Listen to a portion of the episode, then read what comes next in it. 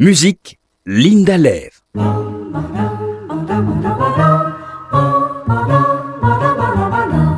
Ernest Yitzhak Bloch est né en 1880 en Suisse.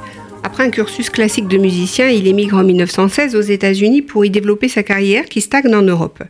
Il reviendra quelques années en Suisse entre 30 et 39 mais repartira pour fuir le nazisme et restera dans son pays d'accueil jusqu'à la fin de ses jours en 1959.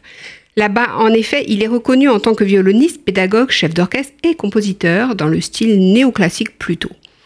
Mais la tragique destinée du peuple juif le hante et le pétrifie tant qu'il n'écrit plus du tout entre 39 et 43. C'est sa rencontre en 1905 avec l'écrivain nationaliste Edmond Flegg qui a été un vrai choc culturel pour lui, puisqu'il avait déserté les synagogues et ignoré la culture juive jusqu'à présent.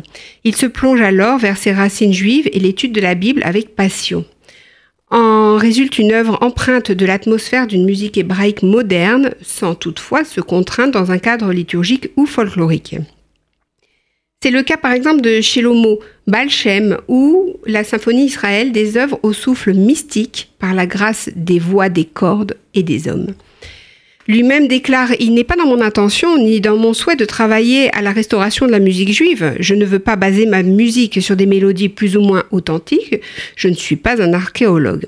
Ce qui vraiment m'intéresse est l'esprit hébraïque, cette âme complexe, ardente, agitée que la Bible fait vibrer en moi, la vigueur des patriarches, la violence du livre des prophètes, l'amour brûlant de la justice la douleur et la grandeur du livre de Job, la sensualité du cantique des cantiques, tout cela est en nous, tout cela est en moi, et c'est la meilleure part de moi-même.